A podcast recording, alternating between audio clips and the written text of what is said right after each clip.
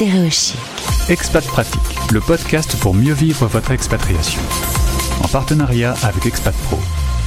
À la question de où es-tu originaire, la réponse d'Anne Gaël était pouf. Et on va comprendre euh, pourquoi aujourd'hui elle a connu une vraie expérience dans 70 pays différents euh, visités, traversés. Aujourd'hui, elle se met à disposition des Français expatriés. Bonjour Anne Gaël Roy. Bonjour Gauthier. Dans le cadre de notre partenariat avec Expat Pro, on se retrouve aujourd'hui pour échanger sur ton travail de coach. Tu accompagnes au changement de vie et Dieu sait que devenir expat, c'est changer de vie. Et oui, et c'est pas toujours évident et parfois on sous-estime euh, sous le sous le flux de l'excitation du départ, on sous-estime un petit peu tout ce qui nous attend. Et donc euh, c'est pas mal de prendre quelques références avant de partir de façon à être bien préparé et euh, optimiser à fond son, son, son départ et son expatriation sur place. Ouais.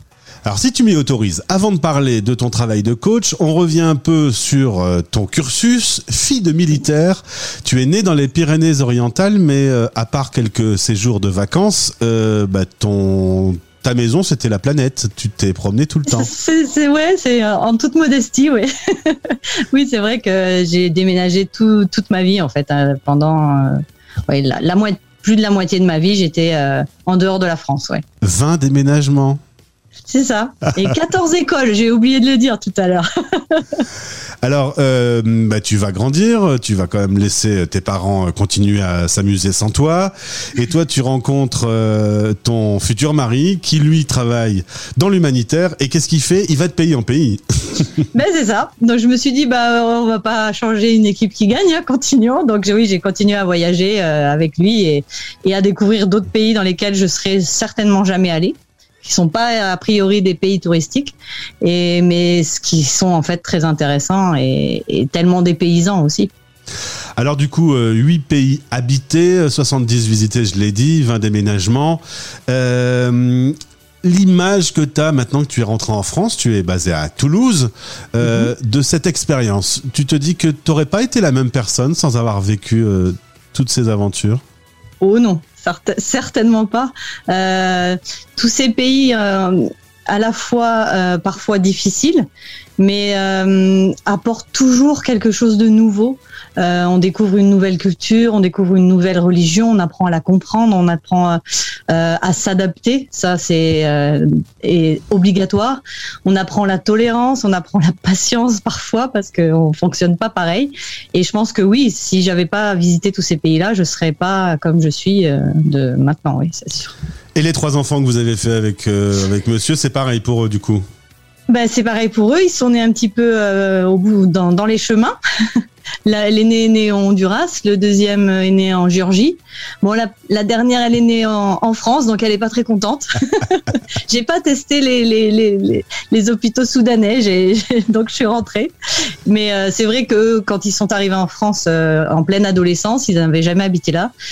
Et ça a été un petit peu difficile, là. C'était le choc culturel inverse. Alors on va parler justement d'interculturalité, un sujet que j'adore. Mais juste dernière question sur euh, cette expérience.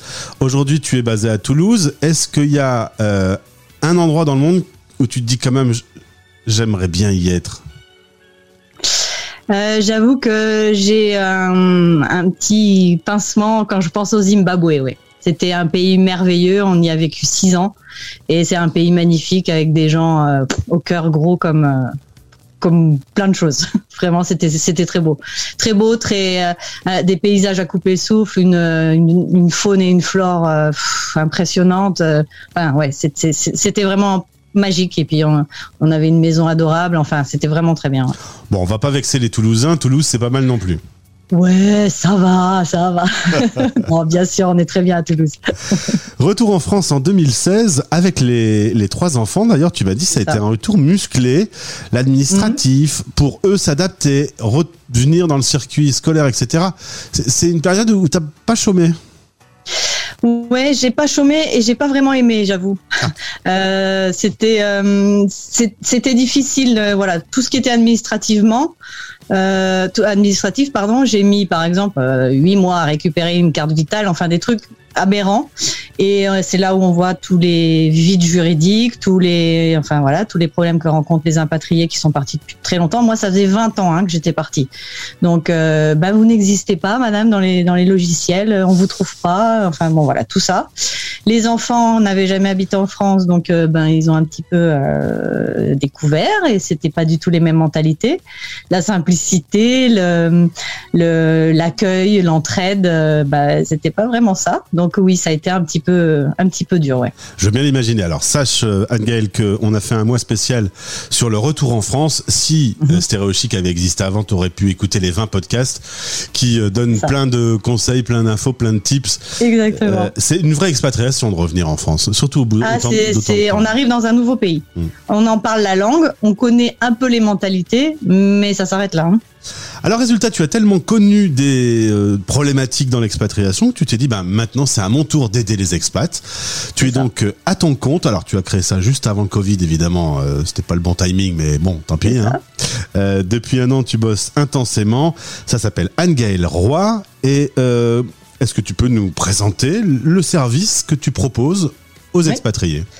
Alors en fait, j'aide euh, j'aide dans leur, leur questionnement, pardon, tous les expatriés. Euh, donc avant leur départ, euh, est-ce que j'y vais, est-ce que j'y vais pas, comment ça va se passer? Voilà, toutes ces questions un petit peu pratiques, mais aussi émotionnelles de façon à être prêt et en, voilà, en profiter au mieux. J'aide aussi à distance une fois que les personnes sont arrivées dans leur pays d'accueil euh, pour mieux s'adapter, euh, un petit peu se, se, se, secouer sur place pour euh, commencer une cette vie nouvelle. Et j'aide aussi au retour, évidemment, préparer ce fameux retour qu'on qu'on dévalorise en se disant on rentre à la maison, ça va être ça va être sympa, c'est super, on va retrouver les amis. Mais en fait, on a changé, les amis ne nous ont pas attendus et donc il y, a beaucoup de choses qui changent. Et, j'aide aussi veux, Et quand tu veux la carte vitale, on te dit que tu n'existes pas. C'est ça, c'est ça. Donc ça, ça t'enfonce bien un peu plus, c'est très agréable. Et sur la radio des Français expatriés, on parle trop rarement à mon goût des impatriés.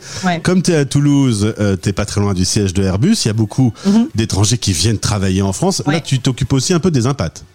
Oui, alors je m'occupe, euh, voilà, en fait, alors eux, ce sont des expatriés venus de chez eux, donc euh, je les aide en fait localement aussi à s'intégrer ben, à notre culture, euh, à notre façon de vivre. Et, et je, alors je parle anglais et espagnol, donc ça me ça me permet d'aider les gens ou dans leur langue, en tout cas dans une langue commune, parce que beaucoup travaillent à Airbus qu'en anglais, donc ils ont ils apprennent pas forcément le français.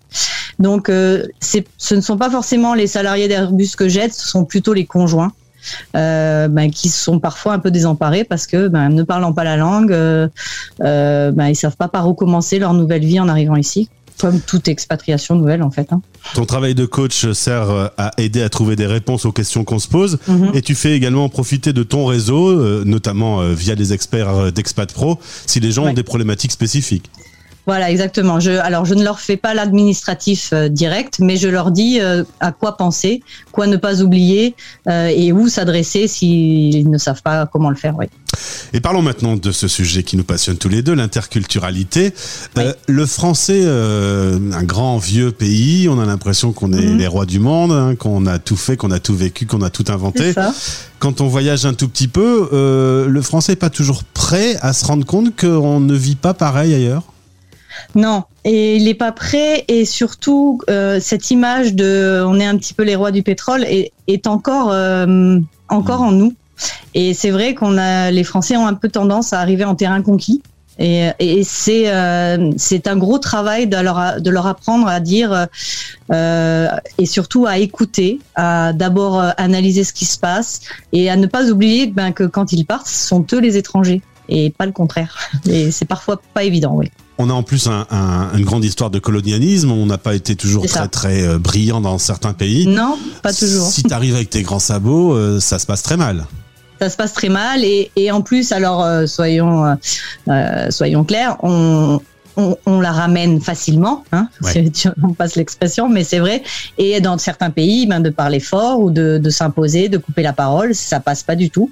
Et donc il faut tout ça, ça s'apprend. En tout cas, ça se prépare. C'est-à-dire que euh, il y, a, des règles qui sont valables dans tous les pays du monde. Parce que parfois on me dit ah mais tu connais pas tous les pays du monde. Bien évidemment que non.